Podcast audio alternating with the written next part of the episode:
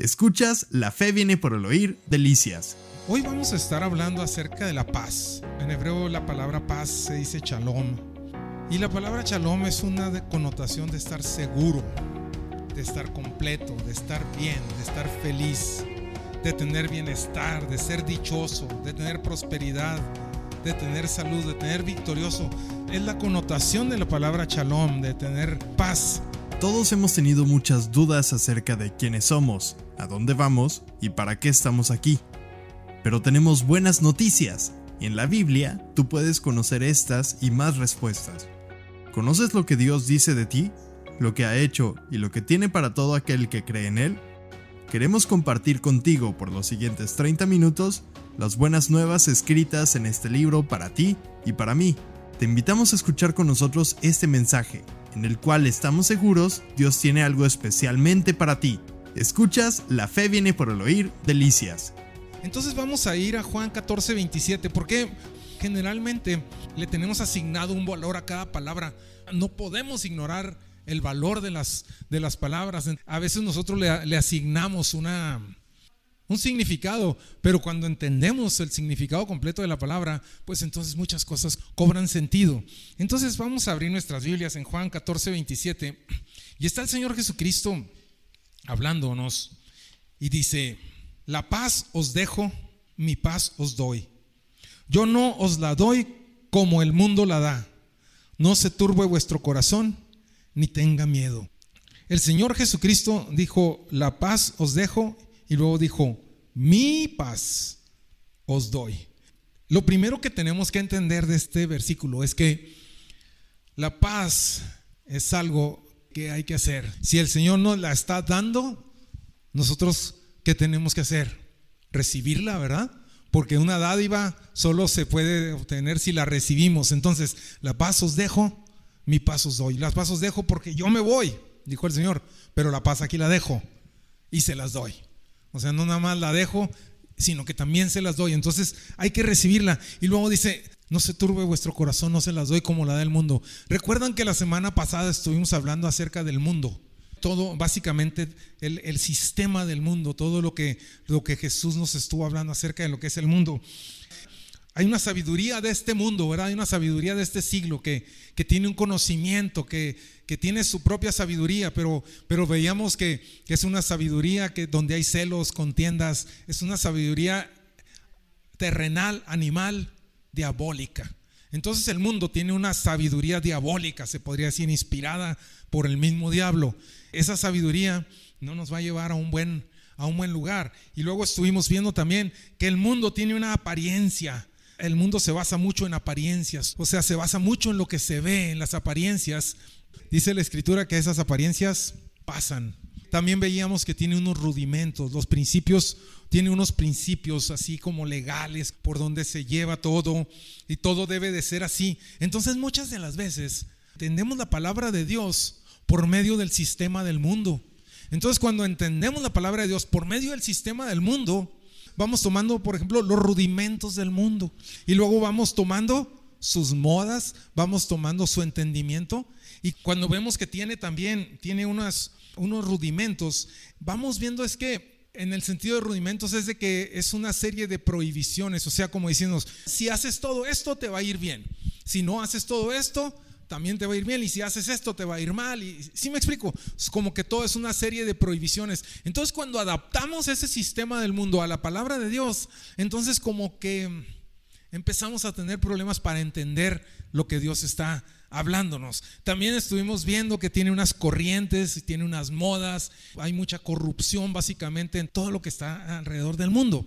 Entonces, si Jesucristo dijo, yo no les doy la paz como la da el mundo, quiere decir que existe un concepto, existe una apariencia, existe un rudimento, existe todo aquello, todo un sistema de todo el mundo con respecto a, la paz. Cuando nos, el Señor Jesús nos dice, yo les doy la paz, tal vez a nuestra mente venga una una idea muy diferente a lo que el Señor Jesús nos está dando.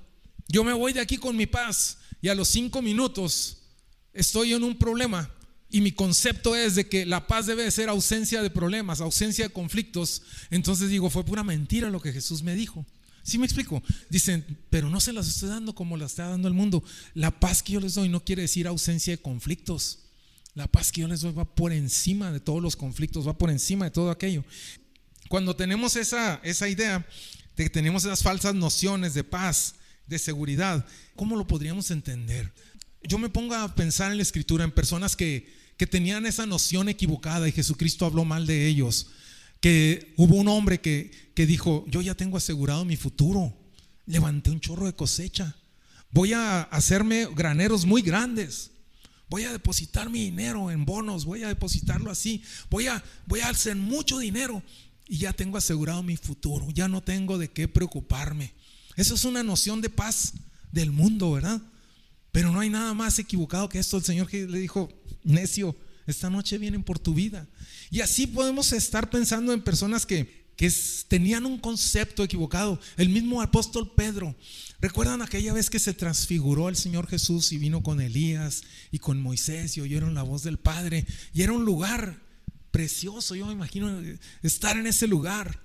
Pedro dijo, si nos quedamos a vivir aquí, ya la tenemos hecha para siempre, ya. Vamos a hacer aquí una enramada, tú te quedas aquí Jesús, tú te quedas aquí Elías, tú te quedas aquí Moisés y ya, ya la tenemos hecha. Entonces así muchas veces estamos en lugares donde está la presencia del Señor muy Padre o, nos sentimos muy bien nosotros y nuestra noción de paz es que dices, si yo me quedo aquí, así yo ya la tengo hecha. ¿Sí me explico? ¿No les ha pasado que van de vacaciones a algún lugar y se quieren quedar a vivir ahí? ¿Verdad? Que dice uno, híjole, si viviera aquí, ¿cómo descansaría yo de tantos problemas? No, vivir aquí. Y te topas con gente que se quedó a vivir ahí y traen los mismos problemas que uno acá. Esa es una noción falsa de lo que es tener paz. Entonces el Señor Jesús nos está hablando de un concepto diferente. La paz, una paz que sobrepasa todo, todo entendimiento. Vamos a ver en Lucas 2, versículos 13 y 14. Y vamos a ver cómo es que los ángeles, esto es cuando, cuando el nacimiento de Cristo en Belén, y estaban los pastores velando, ¿verdad? Aquella noche. Y estas son las palabras, dice, y repentinamente apareció con el ángel una multitud de las huestes celestiales que alababa a Dios y decían, gloria a Dios en las alturas y en la tierra paz, buena voluntad para con los hombres. Y en la tierra shalom, y en la tierra paz buena voluntad para con los hombres. ¿Se han fijado cómo el mundo ha cambiado esto? Como dicen, gloria a Dios en las alturas y paz para los hombres de buena voluntad. ¿Verdad? Qué diferente es buena voluntad de Dios para con los hombres. ¿A poco no nos, es de mucho mejor, no nos es de mucho más valor que Dios tenga buena voluntad con nosotros a que haya paz para los de buena voluntad? Porque gentes de buena voluntad no vemos en la tierra, ¿verdad? La mayoría, el pecado nos ha perturbado y, nos hemos vuelto malos. Dice el epístola a los romanos que no hay bueno, no hay ninguno. Entonces, si esta palabra fuera con la noción del mundo, básicamente nadie, nadie podría tener buena voluntad. Fíjense qué tremendo que el Señor antepone la paz. Primero pone la paz y luego dice, hay buena voluntad de parte mía, porque hay paz ahora entre el hombre y Dios. Se acabó la enemistad que había porque Jesucristo ha nacido y Jesucristo es un redentor que ha venido y va a dar su vida y va a pagar por la paz de ustedes. Entonces, básicamente está anunciando este, este momento, lo está anunciando desde, desde, que nace, desde que nace el Señor. Seguimos con la historia en el mismo capítulo, en el versículo 25. Vemos cómo es que había en Jerusalén un hombre llamado Simeón. Y este hombre justo y piadoso esperaba la consolación de Israel. ¿Y qué dice? Y el Espíritu Santo estaba sobre él. Y le había sido revelado por el Espíritu Santo que no vería la muerte antes que viese al ungido del Señor. Lo que el mundo dice es muy diferente a lo que el Espíritu Santo dice. Y el problema es que ser guiados por el Espíritu del mundo.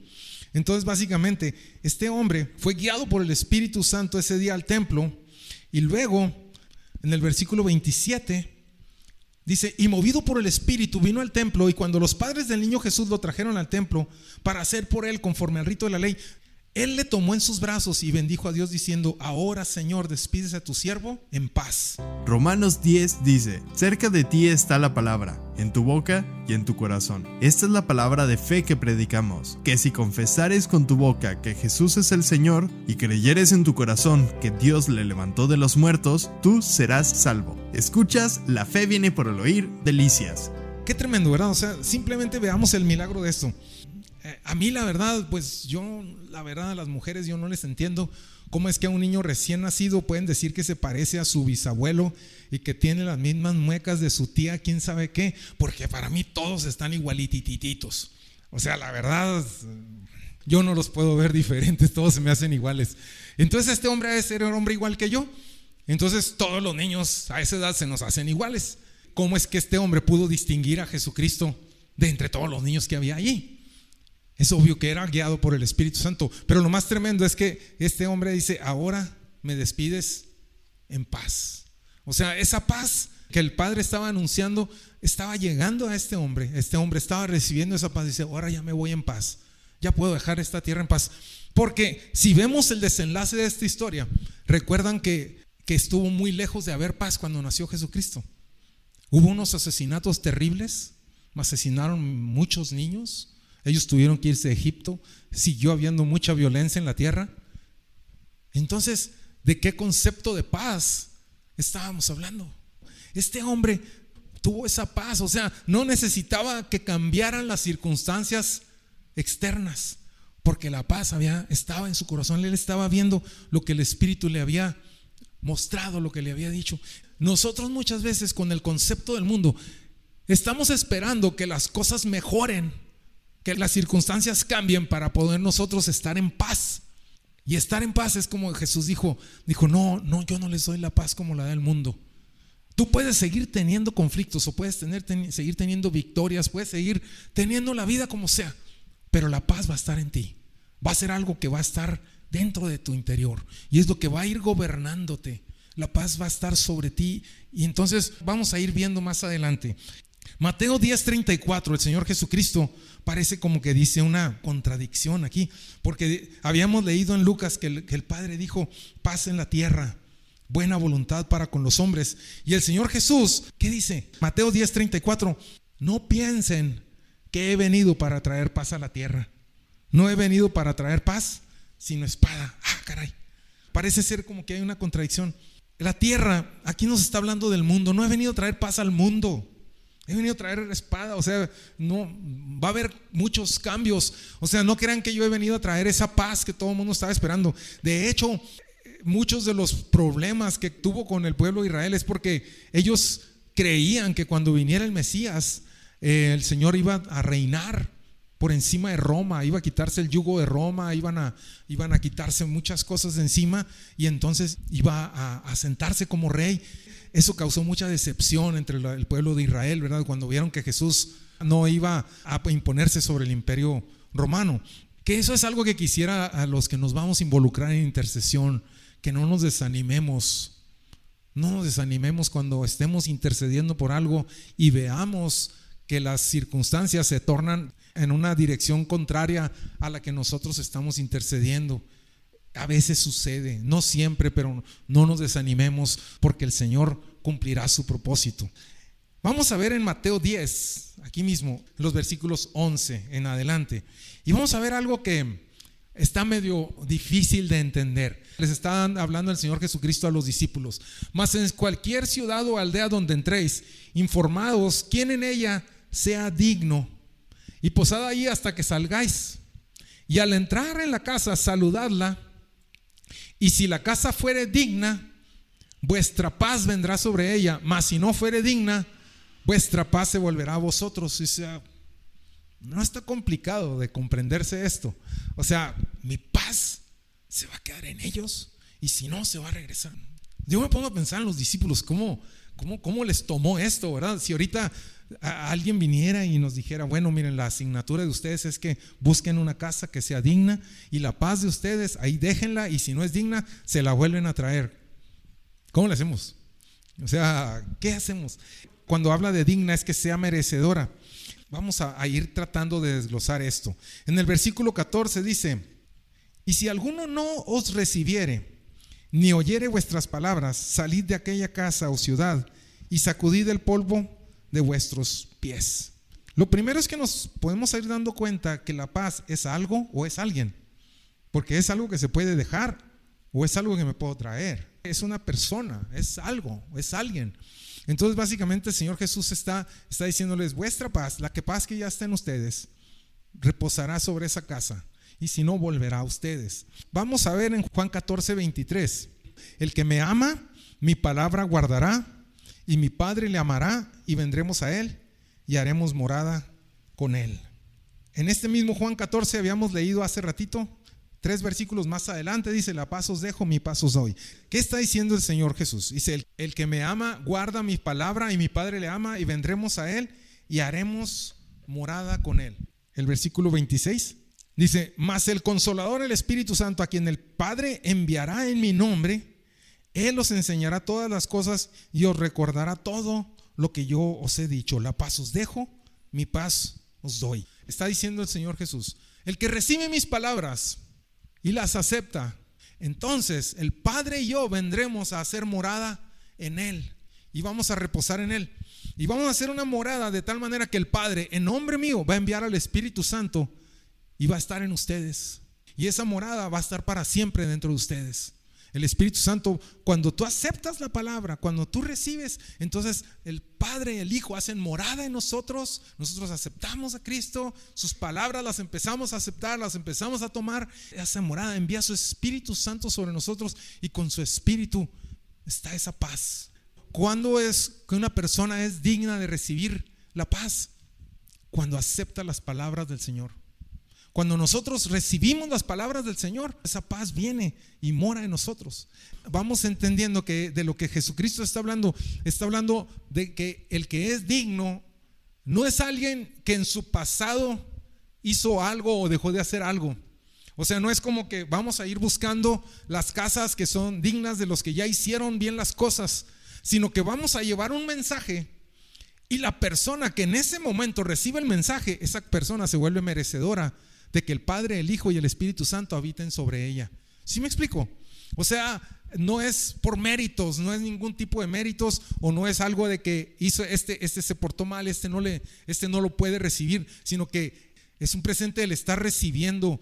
Porque si fuera de otro modo, el Señor Jesús nomás les habría dicho, vayan y toquen en tal cuadra, en tal casa, esa casa es digna y esta otra, sino que está accesible para todos. ¿Quién es el que se califica o se descalifica a sí mismo? La misma persona. La forma de, ser digna es como aceptando la palabra, recibiendo la palabra del Señor.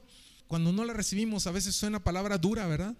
A veces son palabras que nos van a hacer tomar cambios en nuestra vida drásticos y decimos, palabra dura es esta, yo no, ya no vuelvo a esta iglesia, ya no vuelvo a escuchar a fulano, ya no vuelvo a...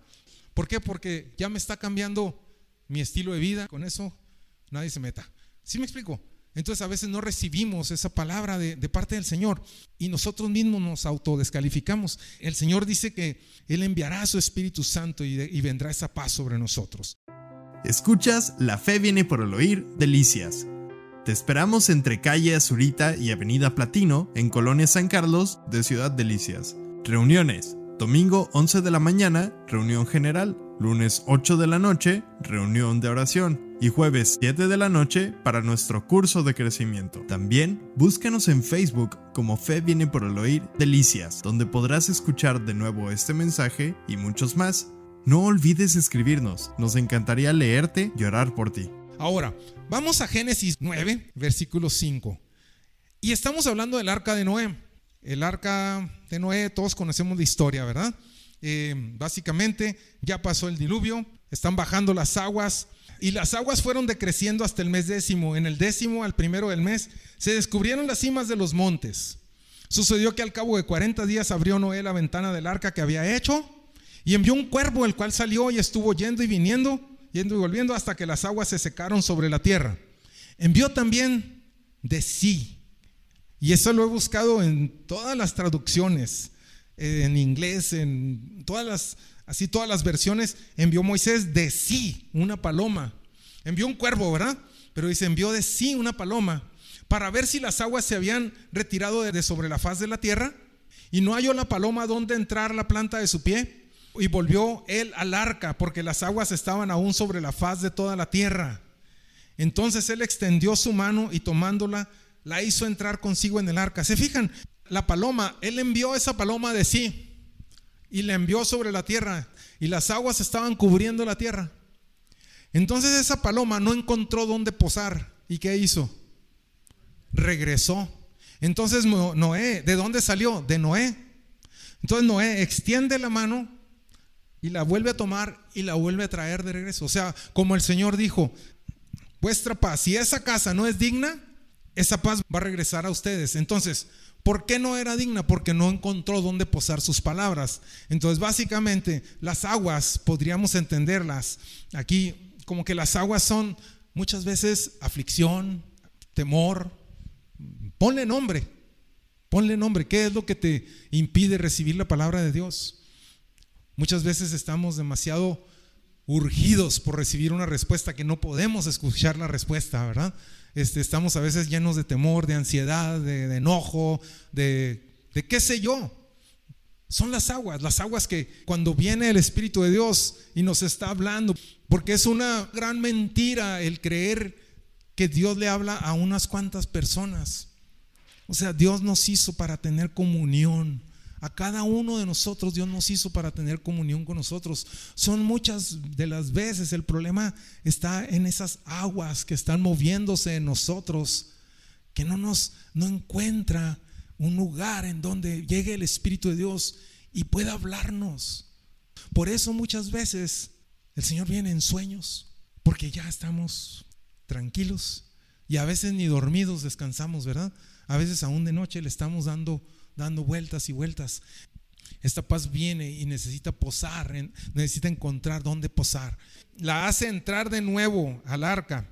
Y luego en el versículo 10 dice, esperó aún otros siete días y volvió a enviar la paloma fuera del arca. Y la paloma volvió a él a la hora de la tarde. Y he aquí que traía una hoja de olivo en el pico. Y entendió Noé que las aguas se habían retirado de sobre la tierra la paloma había encontrado donde posar sus pies y había traído en su pico una, una rama de olivo, ¿verdad? Que, de hecho es el símbolo mundial eh, de, la paz, ¿verdad? O sea, así se, así se utiliza el símbolo mundial de la paz. De esta palabra viene, ¿verdad? Entonces, básicamente, cuando ya pasaron las aguas, entonces Noé entendió que ya había donde, reposar. Dice, y esperó un siete días y envió la paloma, la cual no volvió ya más a él. Entonces, entendemos este, este modelo de lo que el Señor Jesús dijo, si esa casa es digna de vuestra paz, vuestra paz morará en ellos. Entonces, básicamente, la paz que había en ti, que no es el concepto que tiene el mundo, ¿verdad? No es como que entendemos paz, es que, ay, Dalai, me siento bien bien relajado, bien. O sea, es, es un poder de Dios, es una plenitud, es un shalom, es todo aquello. Entonces ese, ese poder de Dios, ese espíritu de Dios, va y reposa. No que te quedaste sin nada. ¿Sí me explico? Porque en ti aún está, sí, se sigue, sigue pasando a otros, sigue pasando a otros. Entonces, Noé no se muere, o sea, sale esa paloma, se va, y él sigue con su, con su propósito. Y así entonces ya la paloma se fue. Y vemos eh, cuando el Señor Jesucristo resucita, vemos en, en Lucas 24, versículo 36, el Señor Jesús está, acaba de pasar su crucifixión, los discípulos han escuchado que resucitó y básicamente están llenos de miedo. Eh, ¿por, qué están, ¿Por qué están llenos de miedo? Básicamente están a disposición. Si con el maestro hicieron eso, ¿quién sigue? Sus discípulos. Ellos vieron la forma brutal en que asesinaron a su maestro. Y a poco ellos se iban a escapar. O sea, viéndolo con el, el, concepto del mundo, ¿quién sigue? Pues siguen ellos, ¿no? O sea, en lugar de que siguiera el cambio de la humanidad, la victoria completa sobre el pecado, para ellos lo que seguía es que ellos eran los que seguían a morir, ¿sí o no? O sea, no había, no había como que mucha, mucha esperanza para ellos. Pero vemos cómo es que el Señor Jesús cambia todos estos conceptos. Y en el versículo 36 dice, mientras ellos aún hablaban de estas cosas, Jesús se puso en medio de ellos y les dijo, paz a vosotros. Según leemos anteriormente, ellos estaban encerrados, las puertas, las ventanas, todo estaba cerrado. Como que si tú estás muerto de miedo, si estamos aquí todos encerrados, muertos de miedo, y están todas las paredes y todas las puertas y ventanas bien cerradas en la noche, y de repente se nos aparece alguien en medio, se nos va a quitar el miedo. Como que no ayuda mucho, ¿verdad? Pues el Señor Jesús eso hizo.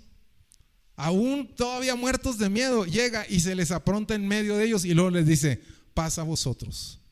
Tremendo, ¿verdad? ¿Cómo le puedes decir a alguien, tengan paz? O sea, después de estar muertos de miedo, se les aparece en medio. No está ayudando mucho, ¿verdad? Entonces el Señor llega y les dice, paz a vosotros. Y en el versículo 37 dice, espantados y atemorizados pensaban que veían espíritu. Entonces ellos que tenían, estaban llenos de temor, estaban llenos de espanto. ¿Y qué? ¿Qué es lo que estaban? No estaban viendo al Señor Jesús ellos pensaban que estaban viendo un fantasma, ¿verdad? Ellos no estaban sintiendo que estaban viendo. Entonces, básicamente, estaban viendo la presencia de Cristo. La presencia de Cristo, que es esa paz. O sea, cuando estamos hablando de la paz, que es algo, que es alguien, es esa presencia tangible del Señor Jesús cuando viene a nuestras vidas. Estás adorando al Señor y viene esa presencia tangible y te abraza o te habla o sientes, a mí me ha tocado hasta, hasta oler su aliento, sus vestidos, o sea, eh, es una presencia tremenda que cuando viene esa presencia, que es la paz a la que Él está hablando, entonces cambia todas nuestras opciones, todo en nosotros se va. Entonces, estábamos hablando de cómo voy a tener paz para recibir la paz, o sea, como que no tiene sentido. Pero cuando el Señor viene y se hace presente, entonces todo empieza a cambiar. Estos hombres no podían ver a Jesús porque estaban llenos de miedo. Estaba ahí delante de ellos, pero ellos pensaban, sus pensamientos eran como las aguas que encontró la paloma, que no encontró dónde, dónde posar. Y en el versículo 38 le dice, pero él les dijo, ¿por qué estáis turbados? Y vienen a vuestro corazón estos pensamientos. Mirad mis manos y mis pies, que yo mismo soy. Palpad y ved, porque un espíritu no tiene carne ni huesos, como veis que también yo tengo. Y diciendo esto les mostró las manos y los pies. Y como todavía ellos de gozo no lo creían y estaban maravillados, fíjense que el cambio. Primero estaban llenos de temor, estaban llenos de, de pensamientos, ¿verdad? Que los estaban guiando a otro lado. Y no podían ver a Jesucristo, no podían ver que, era Jesús. Entonces Jesús les enseña, le dice, vean mis manos, vean mis pies, vean mi costado, soy yo mismo. Entonces, ¿qué sucedió?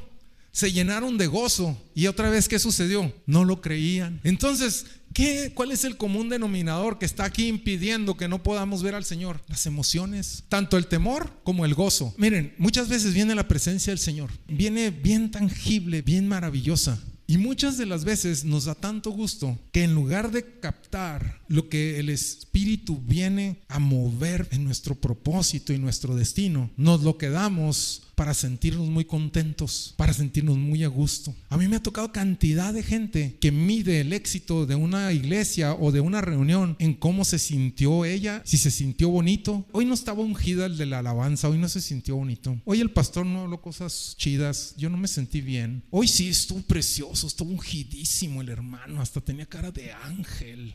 Yo hasta vi que me leteaban los ángeles. O sea, pero ¿qué llevaste tangible a tu casa? ¿Qué llevaste tangible de dirección para tu vida? Para que venzas las batallas que tienes por delante. Entonces muchas de las veces esa presencia de Cristo nomás se nos queda en los sentimientos y no podemos ver el propósito. El Señor les estaba dando, mostrando su presencia porque los iba a enviar a cambiar la historia de la humanidad, a anunciar las buenas nuevas al mundo, como Dios nos sigue enviando a nosotros. Esto fue La Fe viene por el oír, Delicias. Te esperamos entre calle Azurita y Avenida Platino, en la colonia San Carlos de Ciudad Delicias. Reuniones, domingo 11 de la mañana, reunión general. Lunes 8 de la noche, reunión de oración. y jueves 7 de la noche para nuestro curso de crecimiento. También búscanos en Facebook como Fe viene por el oír Delicias, donde podrás escuchar de nuevo este mensaje y muchos más. No olvides escribirnos, nos encantaría leerte y orar por ti. Romanos 10 dice, cerca de ti está la palabra, en tu boca y en tu corazón. Esta es la palabra de fe que predicamos, que si confesares con tu boca que Jesús es el Señor y creyeres en tu corazón que Dios le levantó de los muertos, tú serás salvo. Escuchas, la fe viene por el oír, delicias. Pero vemos cómo es que el Señor Jesús cambia todos estos conceptos. Y en el versículo 36 dice, mientras ellos aún hablaban de estas cosas, Jesús se puso en medio de ellos y les dijo, paz a vosotros. Todos hemos tenido muchas dudas acerca de quiénes somos, a dónde vamos y para qué estamos aquí. Pero tenemos buenas noticias. En la Biblia tú puedes conocer estas y más respuestas. ¿Conoces lo que Dios dice de ti? ¿Lo que ha hecho y lo que tiene para todo aquel que cree en Él? Queremos compartir contigo por los siguientes 30 minutos las buenas nuevas escritas en este libro para ti y para mí. Te invitamos a escuchar con nosotros este mensaje, en el cual estamos seguros Dios tiene algo especialmente para ti. Escuchas, la fe viene por el oír, delicias. Según leemos anteriormente, ellos estaban encerrados, las puertas, las ventanas, todo estaba cerrado. Como que si tú estás muerto de miedo, si estamos aquí todos encerrados, muertos de miedo, y están todas las paredes y todas las puertas y ventanas bien cerradas en la noche, y de repente se nos aparece alguien en medio, se nos va a quitar el miedo. Como que no ayuda mucho, ¿verdad? Pues el Señor Jesús eso hizo. Aún todavía muertos de miedo, llega y se les apronta en medio de ellos y luego les dice, paz a vosotros. Tremendo, ¿verdad? ¿Cómo le puedes decir a alguien, tengan paz? O sea, después de estar muertos de miedo, se les aparece en medio. No está ayudando mucho, ¿verdad? Entonces el Señor llega y les dice, paz a vosotros. Y en el versículo 37 dice, espantados y atemorizados pensaban que veían espíritu. Entonces ellos que tenían, estaban llenos de temor, estaban llenos de espanto. ¿Y qué? ¿Qué es lo que estaban? No estaban viendo al Señor Jesús. ellos pensaban que estaban viendo un fantasma, ¿verdad? Ellos no estaban sintiendo que estaban viendo. Entonces, básicamente, estaban viendo la presencia de Cristo. La presencia de Cristo, que es esa paz. O sea, cuando estamos hablando de la paz, que es algo, que es alguien, es esa presencia tangible del Señor Jesús cuando viene a nuestras vidas. Estás adorando al Señor y viene esa presencia tangible y te abraza o te habla o sientes. A mí me ha tocado hasta, hasta oler su aliento, sus vestidos, o sea, eh, es una presencia tremenda que cuando viene esa presencia, que es la paz a la que Él está hablando, entonces cambia todas nuestras opciones. Todo en nosotros se va. Entonces, estábamos hablando de cómo voy a tener paz para recibir la paz. O sea, como que no tiene sentido. Pero cuando el Señor viene y se hace presente, entonces todo empieza a cambiar. Estos hombres no podían ver a Jesús porque estaban llenos de miedo. Estaba ahí delante de ellos, pero ellos pensaban, sus pensamientos eran como las aguas que encontró la paloma, que no encontró dónde, dónde posar. Y en el versículo 38 le dice, pero él les dijo, ¿por qué estáis turbados? Y vienen a vuestro corazón estos pensamientos. Mirad mis manos y mis pies, que yo mismo soy. Palpad y ved, porque un espíritu no tiene carne ni huesos, como veis que también yo tengo. Y diciendo esto les mostró las manos y los pies. Y como todavía ellos de gozo no lo creían y estaban maravillados, fíjense el cambio. Primero estaban llenos de temor, estaban llenos de, pensamientos, ¿verdad? Que los estaban guiando a otro lado. Y no podían ver a Jesucristo, no podían ver que, que era Jesús. Entonces Jesús les enseña, le dice, vean mis manos, vean mis pies, vean mi costado, soy yo mismo. Entonces, ¿qué sucedió? Se llenaron de gozo. Y otra vez, ¿qué sucedió? No lo creían. Entonces, ¿qué, ¿cuál es el común denominador que está aquí impidiendo que no podamos ver al Señor? Las emociones, tanto el temor como el gozo. Miren, muchas veces viene la presencia del Señor. Viene bien tangible, viene bien, bien maravillosa. Y muchas de las veces nos da tanto gusto que en lugar de captar lo que el Espíritu viene a mover en nuestro propósito y nuestro destino, nos lo quedamos para sentirnos muy contentos, para sentirnos muy a gusto. A mí me ha tocado cantidad de gente que mide el éxito de una iglesia o de una reunión en cómo se sintió ella, si se sintió bonito. Hoy no estaba ungida el de la alabanza, hoy no se sintió bonito. Hoy el pastor no habló cosas chidas, yo no me sentí bien. Este, hoy sí estuvo precioso, estuvo ungidísimo el hermano, hasta tenía cara de ángel. Yo hasta vi que me leteaban los ángeles. O sea, pero ¿qué llevaste tangible a tu casa? ¿Qué llevaste tangible de dirección para tu vida? Para que venzas las batallas que tienes por delante. Entonces muchas de las veces esa presencia de Cristo nomás se nos queda en los sentimientos y no podemos ver el propósito. El Señor les estaba dando, mostrando su presencia porque los iba a enviar a cambiar la historia de la humanidad, a anunciar las buenas nuevas al mundo. Como Dios nos sigue enviando a nosotros y a veces tomamos nomás lo que siento. ¿Sentí bonito o no sentí bonito? Me asusté de ver algo desconocido, vi algo desconocido y me da miedo. ¿Sí me explico? Y no lo recibimos. Todas esas cosas, lo desconocido y lo conocido que nos agrada, nos puede impedir de ver al Señor. Aquí lo estamos viendo. El Señor les dice otra vez, bueno, miren, vamos a, vamos a hacer otra cosa. Si tienen de comer, saquen algo de comer. Entonces, en versículo 42, entonces le dieron parte de un pez asado y un panal de miel. Y él lo tomó y comió delante de ellos y les dijo, estas son las palabras que os hablé estando aún con vosotros, que era necesario que se cumpliese todo lo que está escrito de mí en la ley de Moisés, en los profetas y en los salmos. Entonces, ¿qué pasó? Les abrió el entendimiento para que comprendieran las escrituras. Cuando el Señor Jesús nos abre el entendimiento para comprender las escrituras, prácticamente es imposible que no las recibamos. Muchas veces las queremos entender con nuestras propias ah, sistemas, ¿verdad? De pensamiento. Pero cuando el Señor nos, nos abre todo el panorama, cuando Él nos hace comprender las escrituras, entonces prácticamente es imposible no aceptarlas. En ese momento, cuando Él las abre, ah, ahora entiendo, ahora, ahora comprendo. Entonces abrazamos eso es cuando en ese momento pudieron palpar, recibir esas escrituras. ¿Y qué sucedió?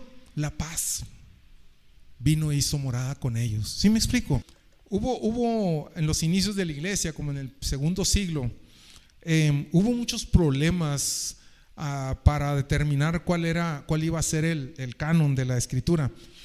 Y entonces hubo una persona que que le caían mal los judíos, básicamente todo lo que era judío. Entonces él básicamente lo que empezó es a desarrollar una doctrina en donde eh, este señor se llamaba Marción y empezó a, quitar todos los textos que pudieran ligar al Nuevo Testamento con el Antiguo Testamento. Y entonces empezó a usar solo los evangelios que básicamente eliminaban de cierto modo a Jesucristo con que ligaba a Jesucristo con los judíos y las epístolas básicamente donde, donde hablaba acerca de los judíos básicamente las fue quitando. Entonces la respuesta de la iglesia fue que fue el primer concilio que hubo, se tuvo que reunir toda la iglesia en aquel año, en, los años como 1170, y tuvieron que determinar cuáles iban a ser el canon de las escrituras que íbamos a usar. O sea, no se determinó ese día, pero, pero en ciertas iglesias usaban unas epístolas y otros evangelios y básicamente ellos lo que dijeron, tenemos que usar cuatro evangelios. Y vamos a usar estos cuatro evangelios. Aunque parece ser que no coinciden entre ellos. Y, tengan en consideración que no había gente ignorante en aquellos tiempos. Había gente muy conocedora de las letras. Y ellos se arriesgaron a estas inconsistencias que hay en los, en los evangelios entre unos y otros, muchas veces aparentemente inconsistencias, pero son complementos. Y ellos se arriesgaron a hacerlo porque dijeron, esto es lo que está bien. No vamos a hacer como Marción, que nomás tomó una parte, sino vamos a tomarlo todo el concepto. Por eso nos podemos ir complementando, ¿verdad? En los evangelios. Romanos 10 dice, cerca de ti está la palabra, en tu boca y en tu corazón. Esta es la palabra de fe que predicamos, que si confesares con tu boca que Jesús es el Señor y creyeres en tu corazón que Dios le levantó de los muertos, tú serás salvo. Escuchas, la fe viene por el oír, delicias. Dice, cuando llegó la noche de aquel mismo día, el día que resucitó, el primero de la semana, estando las puertas cerradas en el lugar, donde los discípulos estaban reunidos, por miedo de los judíos, vino Jesús y puesto en medio les dijo, paz a vosotros. La misma, la misma historia que leímos, ¿verdad? Y cuando les hubo dicho esto, les mostró las manos y el costado, y los discípulos se regocijaron cuando vieron al Señor. O sea, por eso tomé los dos, las dos para que pudiéramos. Hay uno que condensa la historia y el otro que la amplía en ese sentido, entonces podemos, es válido usar los dos. Entonces, ¿cómo fueron que llegaron a regocijarse, verdad? Cuando el Señor ya les muestra sus manos, les muestra sus pies y se regocijan. Entonces Jesús les dijo otra vez, paz a vosotros. O sea, ¿qué estaba sucediendo? La primera vez les dice el Señor Jesús, paz a vosotros. ¿Y cómo están los hermanos? Muertos de miedo y espantados. ¿Pudo llegar esa presencia a su vida? ¿Pudo quedarse en ellos? No, ¿verdad? Entonces, ¿qué sucede? Regresa al Señor esa paz. Como, como el Señor nos dijo, se regresa al Señor. Entonces el Señor Jesús les dice, miren mis manos, vean mi presencia, empieza a hablarles, empieza a abrirles el entendimiento. El estar en, en la presencia del Señor, se calman esas emociones y entonces el Señor Jesús les dice otra vez, paz a vosotros. Y en esta segunda ocasión, la paz se quedó en ellos. Pero yo lo que quisiera que pudiéramos entender es que esa presencia del Señor, si nosotros cultivamos la comunión con el Espíritu Santo en nuestro diario vivir, que, que tengamos una comunión con Él, que estemos conscientes de su presencia, como lo dice Bill Johnson, ¿verdad? Que entendamos, veamos que el Espíritu Santo se le pone como una figura de una paloma entonces él dice, es como traer una paloma aquí en mi hombro, traer el Espíritu Santo. ¿Y cómo puedo hacer para que esa paloma permanezca en mi hombro todo el día? Tengo que tener mucho cuidado en mis movimientos. Nada que lo espante, no hacer movimientos bruscos, o sea, tener cuidado de mis palabras, de mis actitudes, tener un cuidado para mantener esa comunión con el Espíritu Santo requiere tener un cuidado especial de que mis enojos, mis la la la la la la la, cada quien pongo la rayita y cada quien póngale póngale lo que quiera con lo que estemos batallando cada uno de nosotros, ¿verdad? Porque todos en cierta manera batallamos con uno o diez cosas y tenemos que ir tratando con ello para que el Espíritu Santo volvamos a a tener cuidado de, que esa, comunión no se, no se apague, ¿verdad? Siempre me ha preocupado el hecho de que hagamos una iglesia y la podamos hacer desde principio hasta final sin el Espíritu Santo. Y, y, básicamente una iglesia sin el Espíritu Santo no debería existir. Lo que hemos estado estudiando a través de la historia de la iglesia es que eso fue lo que pasó. Cada vez los argumentos eran más humanos. Cuando vemos el primer concilio que, vemos en la Biblia, ¿qué dijeron? Le pareció bien al Espíritu Santo y a nosotros, ¿verdad? Ya después en los siguientes concilios le pareció bien al emperador y a los obispos. Les parecía bien a los obispos de Occidente, pero no a los de Oriente. Le pareció bien a las iglesias de tal parte y a estas no. Poco a poco el Espíritu Santo fue quedando fuera de la toma de decisiones. Si dejamos al Espíritu Santo fuera de nuestra toma de decisiones, ¿qué nos queda? En nuestra vida. Básicamente nosotros. Y nosotros no somos capaces de tomar buenas decisiones. Necesitamos la presencia del Espíritu Santo. Tener esa, esa presencia es lo que, que hizo que esa paz quedara en ellos. Que pudiera permanecer esa paz en ellos. vemos cómo es que el Señor Jesús cuando ya les muestra su presencia, ya les muestra cómo es cómo, su victoria, cómo es que le mostró sus heridas. En Juan dice que le, le, mostró las manos y el costado. En las manos lo clavaron a la cruz y el costado lo traspasaron. Le rompieron el corazón. Hay gente que te ha roto el corazón. Hay gente que ha traspasado tu corazón con su traición. Y lo que necesitas es sanar de eso. Porque si no sanas de eso, no vas a llevar una vida victoriosa nunca. Y el Señor lo que está enseñándonos dice, a mí me traspasaron el corazón tus traiciones, tus maldiciones, me traspasaron por ti. Fue lo que celebramos ahorita en la cena del Señor. Traspasamos su cuerpo por nuestras rebeliones, por mis pecados. Fue por los que Él murió. Pero dice, pero, pero estoy sano. Están sanas mis heridas. Mira, no me duele. Mira mis manos, no me duele. Estoy sano, el Padre me el Padre me restauró. Cuando esas cosas en nuestra vida somos restaurados de eso, entonces el mundo va a poder ser tocado por ti. Mientras vengas y les cuentes todas tus amarguras y todo lo que te hicieron mal, y, y pero el Señor ha sido fiel, pero se me la va a pagar, y esto y el otro. Mientras no estemos sanados de esas heridas, nuestro mensaje no va a ser poderoso. No va a poder encontrar paz en los demás. ¿Sí me explico? Cuando el Señor nos muestra que es posible sanar de todo eso, que es posible vencer sobre todo eso, entonces los demás pudieron ver y recibir esa paz de Cristo. Vemos cómo es que al sanar sus emociones, ¿qué hizo Jesús? Les dijo otra vez, ¿qué les volvió a decir? paz a vosotros. Como me envió el Padre, así también yo os envío. Qué tremendo, ¿verdad? O sea, la primera vez les dijo, paz a vosotros.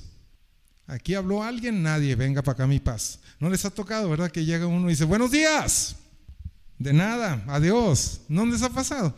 A mí sí. Entonces, pero vuelves a decir otra vez, buenos días, buenos días. Ah, ok, ahora sí ya tuvieron, ya pudieron recibirlo, ¿verdad? Entonces, básicamente lo que el Señor Jesús nos enseña es que muchas veces te vas a topar con personas que lo que tú tienes que traerle no lo van a poder recibir la primera vez. No te decepciones ni te desilusiones si tú llevas un buen mensaje y la persona no lo puede recibir de ti. Porque no siempre todos estamos en disposición de recibir. Dice, como el Padre me envió, así yo los envío. Entonces el Señor Jesús nos muestra que él vino y no pudo encontrar cabida sus palabras en la primera ocasión, las regresa y luego les enseña, sigue, sigue mostrándoles, sigue hablándoles, les abre el entendimiento. Y entonces cuando ve que ya están listos para recibir, ¿qué hace? Nuevamente, ahí les vamos a empezar. Vamos por donde empezamos. Pasa a vosotros. Ahora sí la recibo. ¿Sí me explico? Ahora sí estoy listo para recibir. Entonces, como el Padre me envió, así también yo os envío, dijo el Señor Jesús. Vamos a ver otro caso. Ya aquí enseguidita habla de otra situación. Están todos los discípulos, pero falta uno, ¿verdad? ¿Quién faltaba? Tomás. Tomás no estaba ahí. Vamos a ver un poquito el caso de Tomás. Vámonos a Juan 11. Porque yo me identifico a veces con este Tomás. Y yo creo que muchos nos podemos identificar con este Tomás. Juan 11, versículo 7. Dice, Luego después de esto dijo a los discípulos Jesús, vamos a Judea otra vez. Le dijeron los discípulos, rabí, ahora procuraban los judíos apedrearte y otra vez vas para allá. Respondió Jesús, ¿no tiene el día doce horas? El que anda de día no tropieza porque ve la luz de este mundo, pero el que anda de noche tropieza porque no hay luz en él. Dicho esto, les dijo después, nuestro amigo Lázaro duerme mas voy para despertarle. O sea, lo habían invitado a, que su amigo Lázaro estaba enfermo y no habían ido, ¿verdad? Por una, una razón aparente. O sea, a Jesús lo querían matar y, Lázaro vivía muy cerca de, de, donde estaban los que lo querían matar. Entonces le dicen los discípulos, ¿sabes qué? Pues que se muera este pobre porque este, a ti te quieren apedrear y a nosotros no creo que nos escapemos. O sea, básicamente esa es la, es la mentalidad de, los discípulos, lo están disuadiendo de que vaya. Y el Señor les dice, no, vamos, vamos. Dijeron entonces sus discípulos, Señor, entonces si duerme, pues se va a sanar y aquí nos quedamos otra vez, ¿no? Sí me explico, o sea, este, el Señor les está diciendo, Lázaro duerme, no está muerto. Ah, pues si, si no está muerto, ¿para qué vamos? Aquí nos, aquí nos quedamos. Entonces ellos seguían a que no vamos, no hay que ir. Los discípulos no querían ir. Pero Jesús decía esto de la muerte de Lázaro y ellos pensaron que hablaba del reposar del sueño. Entonces Jesús les dijo claramente, Lázaro ha muerto y me alegro por vosotros de no haber estado ahí para que creáis, mas vamos a él. Versículo 16 dijo entonces Tomás, llamado Dídimo, a sus condiscípulos, ¿qué les dijo? Vamos también nosotros para que muramos con él. ¿No te has sentido así muchas veces? Así como que nadie quiere, nadie quiere entrarle, ¿verdad? Todo el mundo tiene miedo. Y tú dices, no hombre, vamos, ah, vamos a entrarle, vamos a darle duro vámonos todos, ándeles, cobren ánimo y vamos. Este, como que eres el único que, que, quiere hacer las cosas, todos tienen miedo, todos tienen flojera, todos algo, algo los tiene paralizados, pero tú sí quieres. Escuchas La Fe viene por el oír, Delicias. Te esperamos entre calle Azurita y Avenida Platino, en Colonia San Carlos, de Ciudad Delicias. Reuniones. Domingo 11 de la mañana, reunión general. Lunes 8 de la noche, reunión de oración y jueves 7 de la noche para nuestro curso de crecimiento. También búscanos en Facebook como Fe viene por el oír Delicias, donde podrás escuchar de nuevo este mensaje y muchos más. No olvides escribirnos, nos encantaría leerte y orar por ti. Tú eres la persona que tiene, que tiene ese empuje y, y como dice Gavino, ¿verdad? Se quieren comer la iglesia. O sea, vámonos a darle lo que sea. Ese era Tomás en este momento. Y luego más adelante Juan 14, versículo 5. Vamos a ver a Tomás nuevamente. Y ya no es el mismo Tomás que estábamos viendo ahorita. Le dijo Tomás al Señor, Señor, no sabemos a dónde vas. ¿Cómo pues podemos saber el camino? Jesús le dijo, yo soy el camino y la verdad de la vida. Nadie viene al Padre sino por mí. Entonces ya aquí Tomás está empezando a cuestionarse cosas, a cuestionarle al Señor las cosas. Primero dijo, vamos, hay, que morir, ¿qué le hace contigo? Ya más adelante ya empieza a cuestionar las cosas. Bueno, pero ¿cómo puedo saber? A ver, ¿cómo, ¿cómo en realidad puedo saber que voy a imponer las manos sobre los enfermos y ellos van a sanar? Dime, explícame cómo es posible que... ¿Sí me explico? ¿Nunca te has puesto en esa posición tú también? de que primero estábamos dispuestos a morir, pero al ratito empezamos a, tener nuestras cuestiones muy drásticas con respecto a que yo tampoco quiero ir a hacerlo. Y empiezo a poner mis candados y decir, explícame primero porque no quiero ir a hacer nada. ¿Cómo es esto de hacer esto? ¿Cómo es esto de esto otro? ¿Verdad? Como que ya Tomás empieza a poner sus condiciones, ya Tomás empieza a poner sus, sus dudas, empieza a utilizar la lógica del mundo. Ya lo que aquí estamos viendo en Tomás es que él ya está usando la lógica del mundo para no obedecer al Señor. Y luego vemos en Juan 20, donde estábamos, cómo es que el Señor trata con los, con los discípulos y trata en lo individual con Tomás, porque él no estaba. Y, y dice, en el versículo 24 dice, pero Tomás, uno de los doce, llamado Dídimo, no estaba con ellos cuando Jesús vino. Le dijeron pues los otros discípulos, al Señor hemos visto. Él les dijo, si no viene en sus manos la señal de los clavos, y metiere mi dedo en el lugar de los clavos, y metiere mi mano en su costado, no creeré. Pero mira, oramos el otro día por una persona y fue sana, está, traía, traía problemas en la columna baja y ahora anda caminando bien. Yo necesito verla. A lo mejor ni está enferma, a lo mejor nomás está haciéndole loca. ¿No te ha pasado? O a veces que, que oran por ti eso, eso es bien común y es bien peligroso. Que traías un problema y oran por ti y luego dicen, ah, qué buena salió la medicina, qué bueno ese doctor, qué bueno ese sobador, qué buena esa bebida. O no traía nada, fíjate, estaba equivocado el doctor. Yo estoy bien. ¿No te ha pasado? Lo más seguro es que sí, pero ni te acuerdas. Porque eso nos pasa con mucha frecuencia, que se nos olvida darle la gloria al Señor. No se olviden de venir a platicar cuando veamos las respuestas. Porque es muy común que nos suceda eso, ¿verdad? Que no nos damos cuenta. O sea, a veces, a veces, este, empezamos, yo necesito ver, yo necesito ver para creer. Yo empiezo, o sea, era puro cuento, no es cierto. Lo más seguro es que no. O sea, con una, ya, ya va más lejos Tomás, ya va caminando más lejos en esto. Ocho días después, estaban otra vez sus discípulos dentro y con ellos Tomás. Llegó Jesús, ese Jesucristo, estando las puertas cerradas y volvió a entrar igual, ¿verdad? Y se puso en medio de ellos y les dijo, paz a vosotros. ¿Se aterrorizaron los discípulos esta vez? No, ¿por qué? Porque ya la paz estaba en ellos. Ya la habían recibido. Ya podían recibir cualquier cosa del Señor, cualquier cosa que viniera, ellos ya la podían recibir. Entonces viene el Señor, les dice, pasa a vosotros. Y ahí está Tomás, o sea, viene, viene con Tomás.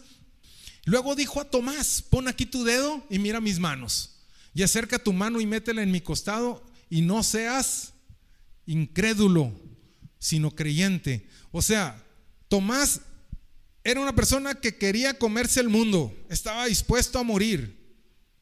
Luego empezó a albergar dudas, empezó a tener dudas, pero ya en este momento, ¿qué era? Un incrédulo. ¿Qué quiere decir incrédulo? Que ya no cree. Ya no cree. Básicamente, tener dudas es muy diferente. El empezar a tener dudas es una muy buena puerta para volverse incrédulo. Entonces, estaba dentro de la iglesia, estaba dentro del grupo, pero ya no creía. Qué tremendo. Ya se había vuelto incrédulo, escéptico. Puede seguir viniendo domingo tras domingo, pero ya no creer nada. Vacunado por completo con la incredulidad.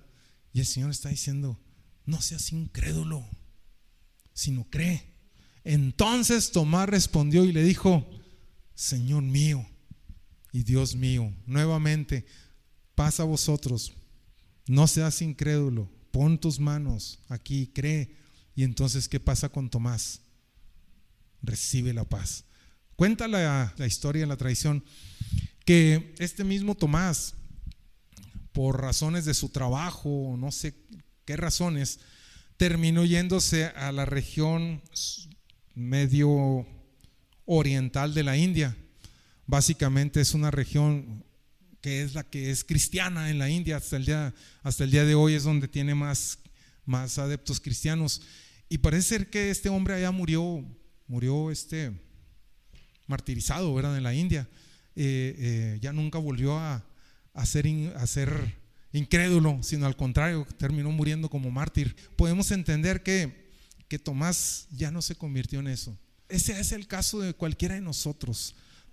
Tal vez nuestro caso sea que estemos atemorizados, tal vez nuestro caso sea que estemos llenos de, resentimientos, aguas han cubierto nuestro, nuestra forma de entender las cosas y no podemos recibir la palabra por aflicciones, por dolores, por enfermedades, por traiciones, por lo que gustes y quieras. O tal vez ya estemos en un punto donde ya no creamos nada como Tomás. Pero en los dos casos, la presencia del Señor viene y nos restaura. Y viene su paz, esa paz viene, esa presencia viene. Y volvemos a ser enviados, volvemos a retomar. Empezamos del punto donde lo dejamos y el Señor nos dice, te envío como envía el Padre. Vive de acuerdo a tu propósito y llega a cumplir el destino para el cual yo te puse en la tierra. Y básicamente es lo que necesitamos, esa presencia del Señor, que venga a nosotros y nosotros podamos ir y tomar aquello para lo que el Señor nos ha puesto. Lo único que necesitamos hacer es recibir su palabra con mansedumbre. Entonces, básicamente, ese es lo que hoy quería que, que habláramos. Y dice en el versículo 29, Jesús le dijo, porque me has visto, Tomás, creíste. Bienaventurados los que no vieron y creyeron. Nosotros no hemos visto al Señor físicamente, pero si estás aquí, estás aquí porque has creído. En algún momento de tu vida has creído. Tal vez sigues creyendo o tal vez ya no tanto. Pero no importa, somos bienaventurados porque hemos creído. Esto fue La fe viene por el oír, delicias. Te esperamos entre calle Azurita y Avenida Platino, en la colonia San Carlos de Ciudad Delicias. Reuniones, domingo 11 de la mañana, reunión general. Lunes 8 de la noche, reunión de oración. Y jueves 7 de la noche para nuestro curso de crecimiento. También búscanos en Facebook como Fe viene por el oír Delicias, donde podrás escuchar de nuevo este mensaje y muchos más. No olvides escribirnos, nos encantaría leerte y orar por ti. Romanos 10 dice, cerca de ti está la palabra, en tu boca y en tu corazón. Esta es la palabra de fe que predicamos, que si confesares con tu boca que Jesús es el Señor y creyeres en tu corazón que Dios le levantó de los muertos, tú serás salvo.